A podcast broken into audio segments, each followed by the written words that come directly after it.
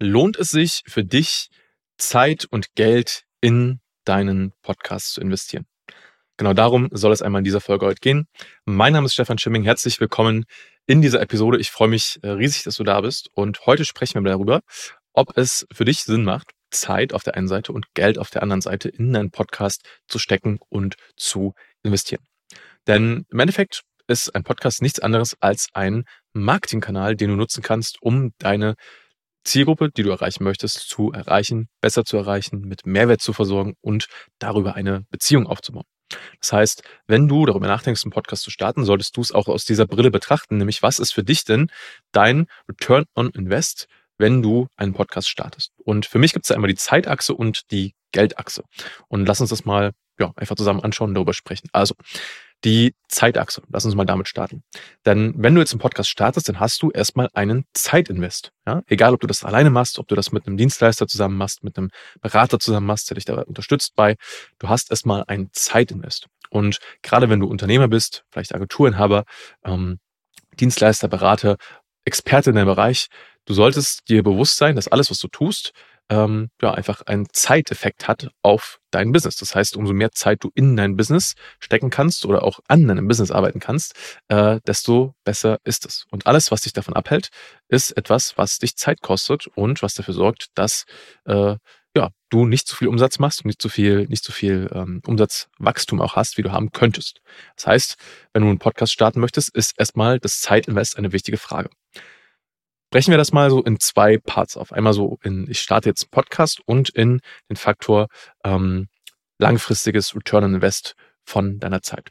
Wenn du jetzt einen Podcast starten möchtest, brauchst du erstmal so eine gewisse Anlaufzeit. Das heißt, vielleicht fängst du erstmal an, dich zu informieren, was gibt es denn so alles für, für Möglichkeiten, überhaupt einen Podcast zu starten, was brauche ich überhaupt dafür, was brauche ich an Technik und so weiter und so weiter. Und dann wirst du feststellen, es gibt viele Arten und viele Möglichkeiten, wie du dich darüber informieren kannst. Ein Beispiel ist natürlich, du schaust dir zum Beispiel YouTube-Videos an, wie dieses hier, oder ist ja auch eine Podcast-Episode, du hörst dir Podcasts an, wie diese Episode hier, ähm, und informierst dich darüber, wie du deinen Podcast starten kannst. Das ist durchaus ein legitimer Weg so habe ich damals auch angefangen, vor vielen, vielen Jahren, äh, mich im Thema Podcasting weiterzubilden. Ähm, du hörst aber schon raus, es ist ziemlich, wie ich finde, langwieriger Weg. Denn es gibt da draußen viele Leute, die Informationen teilen, zum Thema Podcasting zum Beispiel. Und es gibt auch schon sehr, sehr viele gute Informationen da draußen, verstehe mich nicht falsch. Nur ob dann diese Informationen für dich und für deine individuelle Situation sinnvoll sind, das musst du dann halt selbst bewerten. Das heißt, du steckst vielleicht viel Zeit in die Recherche, viel Zeit da rein, ähm, ja, dich einzulesen oder einzuarbeiten in das Thema Podcasting, holst dir dann vielleicht sogar schon Equipment, um dann später festzustellen, ja, das ist vielleicht doch nicht das ideale Equipment, hast da auch ein paar hundert Euro rein investiert und du merkst dann schon, okay, es zieht sich halt hier langsam und im Endeffekt kommt vielleicht nicht das Ergebnis bei raus, was du dir gewünscht hast. Und das ist, finde ich, immer sehr, sehr schade, dass du dann quasi Zeit investiert hast, Energie investiert hast und das Ergebnis, was rauskommt, halt nicht so gut ist, wie es sein könnte. Weil das hat wiederum ja auch einen Ausschlag dann auf deinen Return on Invest auf der finanziellen Seite. Weil wenn dein Podcast nicht gut ist und die Vermarktung nicht gut ist und du nicht so viele Leute erreichst, wie du erreichen könntest, dann schmälert das natürlich auch deinen finanziellen Return on Invest. So, das mal so ganz grob als Einordnung. Das war so der, der Start, äh, zeitlich betrachtet, der Start von deinem Podcast. Jetzt gibt's natürlich noch die zeitliche Komponente, die du einrechnen solltest, um deinen Podcast zu betreiben. Das heißt, da hast du ja auch, gibt es ja auch verschiedene Tätigkeiten, die einfach erfüllt werden dürfen, ja. Äh, von der Aufnahme natürlich, die wahrscheinlich meistens dann bei dir liegt, über die Verarbeitung von dieser Podcast-Folge, äh, dass sie quasi geschnitten wird, äh, optimiert wird vom Ton her, ein Intro hinzugefügt wird, ein Outro hinzugefügt wird, das Ganze hochgeladen wird mit Podcast-Host.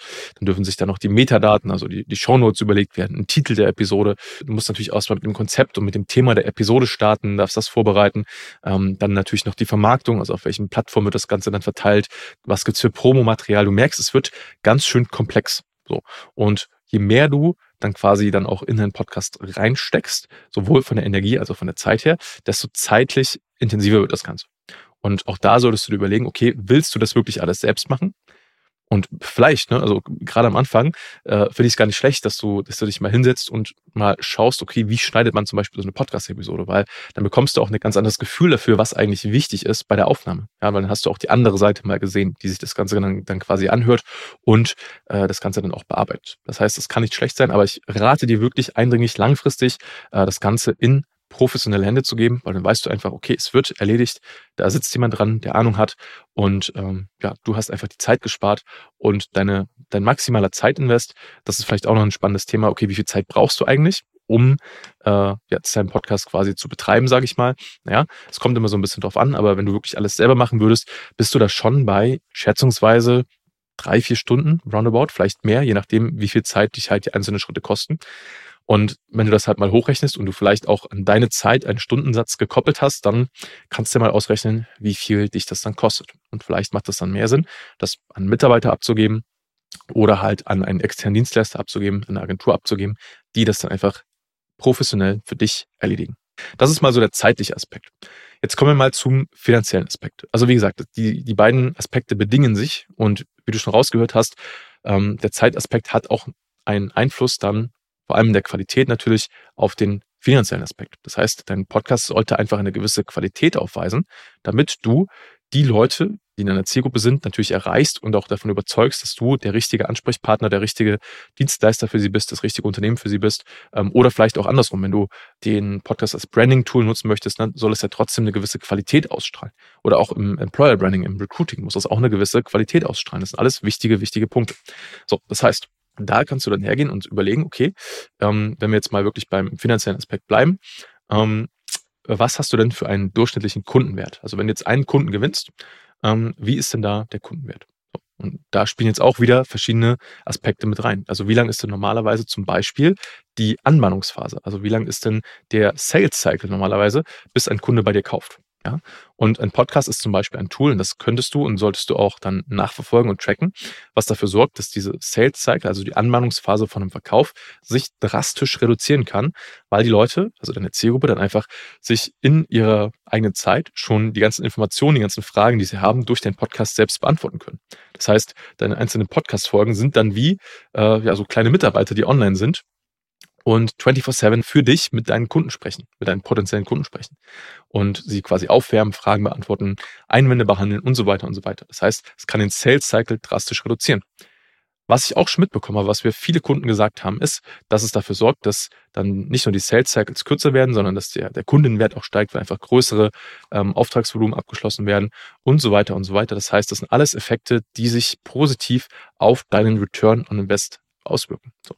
Und wenn du dir einfach mal hochrechnest, und wie gesagt, das sollte dann halt nachverfolgt und getrackt werden, ähm, wie genau das geht, können wir, können wir uns dann in deinem individuellen Fall äh, einmal anschauen. Es sollte nachverfolgt werden, ähm, ja, äh, was kam jetzt schlussendlich durch den Podcast an Neugeschäft oder Mehrgeschäft ähm, auf. Und das auf monatlicher Basis. Und dann kannst du ja für dich ausrechnen, okay, ich habe so und so viel Zeit und so und so viel Geld auf der anderen Seite investiert in meinen Podcast und das kommt dann auf einer monatlichen Basis bei mir raus.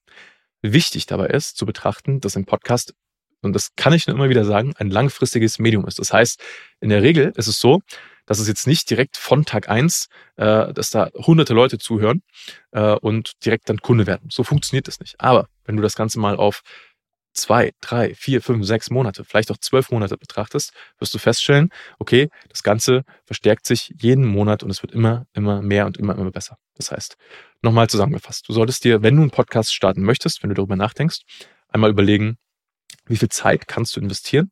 Am besten auf einer wöchentlichen Basis pro Woche. Ähm, was sind die Sachen, die du auf jeden Fall auslagern möchtest, damit du da nicht sinnlos Zeit investierst? Und Nummer drei, ähm, was ist für dich dein angestrebter finanzieller Return on Investment im Podcast, damit quasi alle Marketing- und Vertriebsaktivitäten, die du tust, durch den Podcast noch mehr optimiert und verbessert werden. Denn das ist im Endeffekt genau das, was ein Podcast für dich tut. So, das war's mal mit dieser Folge. Ich freue mich, äh, dass du bis zum Ende dran geblieben bist. Ich hoffe, diese Folge hat dir gefallen. Und wenn dir der Podcast generell gefällt, äh, dass du mir gerne Feedback schreiben kannst. Ne? Also zum Beispiel bei LinkedIn, kontaktiere mich da gern und schreib mir auch gerne, wie du die Folge fandest, was du vielleicht sonst noch für Fragen hast. Und ich freue mich da einfach, mit dir in den Austausch zu gehen. Und wenn du jetzt sagst, okay, jetzt ist der Zeitpunkt äh, gekommen, den Podcast zu starten, dann kontaktiere gerne mich und mein Team unter www.stefanschimming.com. Findest du auch in den Show Notes, also hier unter dieser Folge quasi äh, den Link dazu. Oder du äh, googelst einfach meinen Namen, da findest du mich auch. Und dann kontaktiere mich gerne und dann sprechen wir einfach darüber, was deine Ziele sind, wo du hin möchtest, wie wir dabei helfen können, das Ganze zu erreichen. Und ich freue mich sehr, von dir zu hören, von dir zu lesen. Und sag bis bald, dein Stefan.